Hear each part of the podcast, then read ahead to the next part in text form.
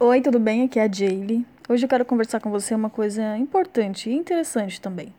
Quando você erra aí no seu casamento, no, no seu relacionamento, você é uma pessoa, uma mulher que pede desculpa ou inventa desculpas?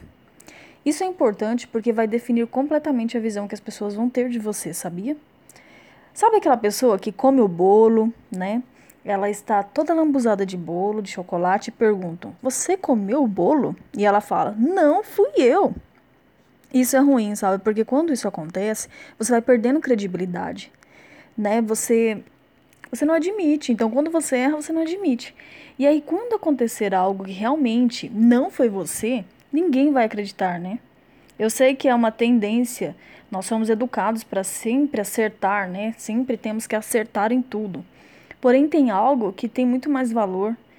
É, é quando você tem força e coragem para admitir os seus erros. É ser uma pessoa que, ao invés de, de dar desculpas, né, que pede desculpas.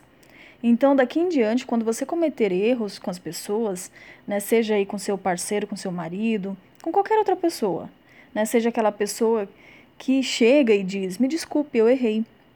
Essa palavra tem um poder mágico.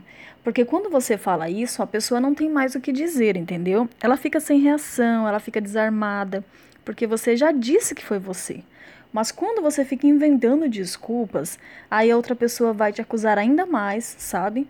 A briga vai ficar grande. Então, assim, lembre-se disso. Pedir desculpas quando você errar é sinal de força e não fraqueza. Só os corajosos fazem isso. Eu sei que isso pode parecer contraintuitivo, mas não é. Então, quando você assume seus erros, você ganha algo importantíssimo que é credibilidade, tá bom? Um beijo para você. Tchau.